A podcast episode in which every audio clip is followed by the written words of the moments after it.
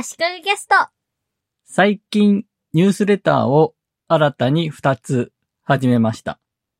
サブスタックというサービスを利用して配信しています。2021年の初めにサブスタックを使って足利通信というニュースレターを始めたんですが、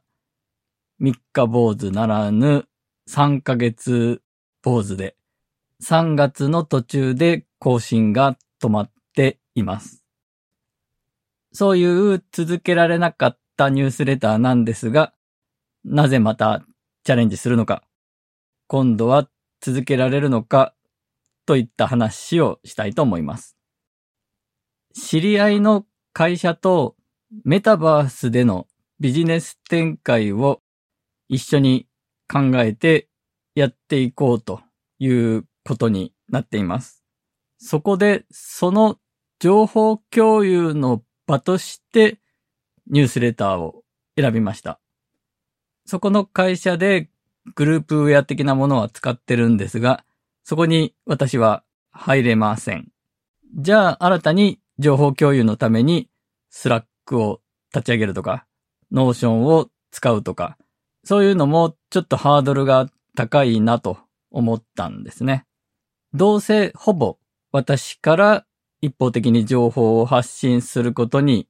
なるでしょうし、そのリアクションは別途メールであったり、電話であったり、打ち合わせをするときにすればいいので、ともかく簡単に私からそこの会社の人たちに情報発信ができるツールが欲しいと思いました。それならニュースレターにすれば、そこの会社の関係しているメンバー一人一人にダイレクトに届きますし、サブスタックを使うことでバックナンバーはウェブ上でいつでも見られると。あと、サブスタックを使うことで画像を入れたり、YouTube の動画を埋め込んだりしたメールを簡単に作れるというのもメリットですね。発信する側もお手軽に使うことができて、受け取る側もメールで読むだけなので、特定の人との情報共有のためにサブスタックなどを使ったニュースレターを利用するのはいい考えだと思います。なので、仕事としてやってることなので、プロジェクトの今後の展開次第ですが、しばらくは続けられると思います。サブスタックの機能で、有料無料とか関係なく、クローズドな形のニュースレターを作ることもできるみたいなんですが、今回はあえてオープンな形でやることにしました。購読者が増えた方が私のモチベーションが上がると思ったからです。ニュースレターのタイトルはメタバース勉強会 in 東京多摩という名前です。私はなんとか通信という名前をつけるのが好きで、オリコン通信というオリコンという雑誌の読者投稿コーナーに投稿していたからなんですが、メタバース通信という名前はちょっと大きく出過ぎかなと思いました。メタバース、Web3、Web3.0、NFT などに関するビジネス寄りの情報を共有するニュースレターということなんですが、こちらも勉強中ということで、勉強会と名前につけました。最後の in 東京多摩というのは、なんとか勉強会とか言ったら、名前に場所がついてることが多いですし、実際に活動はしていないんですが、場所が入ってるといいかなと思って、多摩地域の多摩と入れてみたんですが、考えてみたら、多摩だけでは東京の多摩地域だとピンとこない人もいるので、東京多摩とアルファベットで入れました。そのメタバースのビジネスを一緒にやろうと言ってる企業のある場所も、私が住んでるところも、多摩地域だからです。名前に多摩と付けておくことで、多摩地域の他の企業であったり、フリーランスの方であったりで、一緒に何かメタバースでやりましょうと言ってくれる人が出てくるかなという淡い期待もあります。基本的にはニュースレターの内容はメタバースや Web3、NFT などに関連するニュース記事であったり、解説する記事であったりのリンクとそれに一言コメントをつけて紹介するような感じです。私は以前、ウェブデザイナーとかウェブ業界の人向けにデイリーウェブテクというメールマガジン、メルマガを配信していました。そこそこ知名度と人気があって3000人以上の人が購読してくれていました。このデイリーウェブテクもそもそも始めるきっかけは特定の人に向けての情報共有でした。今もお世話になっている会社なんですが、業務委託で仕事をしている会社の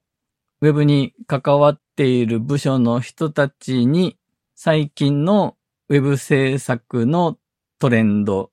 ウェブ関連のニュース的なものを共有していきたいと思って始めたものでした。購読者がすぐ近くにいて、時々話題にしてくれたりしたので、まさに読者の顔が見える状態で発行していたので、モチベーションが保ちやすかったし、続けられたんだと思います。このデイリーウェブテックを始めるにあたってヒントにしたのは、ホリエモンの本でした。ライブドアの社員の人で、社内の人向けにネットで見かけた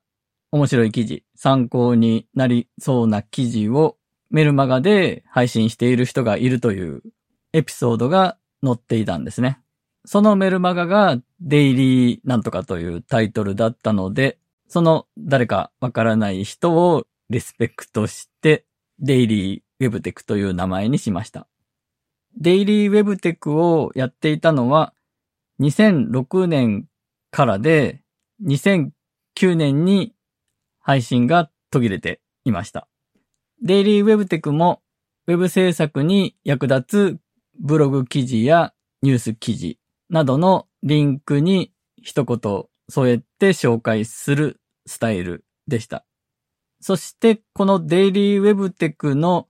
一週間で紹介したものの中から厳選したものを毎週紹介する週刊ウェブテク通信というものを技術評論者の技評 JP というサイトで連載させてもらっています。メルマガは終わってしまったんですが、週刊ウェブテック通信はまだ連載続行中なんですね。なので結局メルマガをやっていた時と同様の情報収集はやってはいるんですね。なので、今回メタバース勉強会のニュースレターを始めることをきっかけに、デイリーウェブテクのメルマガ、ニュースレターもサブスタックで始めてみることにしました。デイリーという言葉の荷が重いと思ったので、ほぼデイリーウェブテクという名前にしました。最近、駆け出しウェブデザイナーと自らを読んでいる人たちがツイッター上でたくさんいるみたいで、ウェブデザインを勉強して仕事にしたい。ウェブデザイナーとしてフリーランスになりたいという人が多いようで、そういう人たちの学習のプラスになるような存在にもなれたらなとも考えています。サブスタックはニュースレターを作って配信するのが非常にやりやすいので、特定の人向けの情報共有のツールとして使うというのもおすすめだと思います。ちなみに私は1回 Notion 上で作っておいて、それをコピーして Substack の編集画面にペーストしています。見出しやリンクはそのまま適用されますが、画像がペーストされないんですね。なので画像は再度コピーペーストで持ってきています。ということで、新しく2つニュースレターを始めましたという話と、特定のメンバー相手に情報共有をするのにニュースレター、サブスタックを使ったニュースレターはおすすめですという話でした。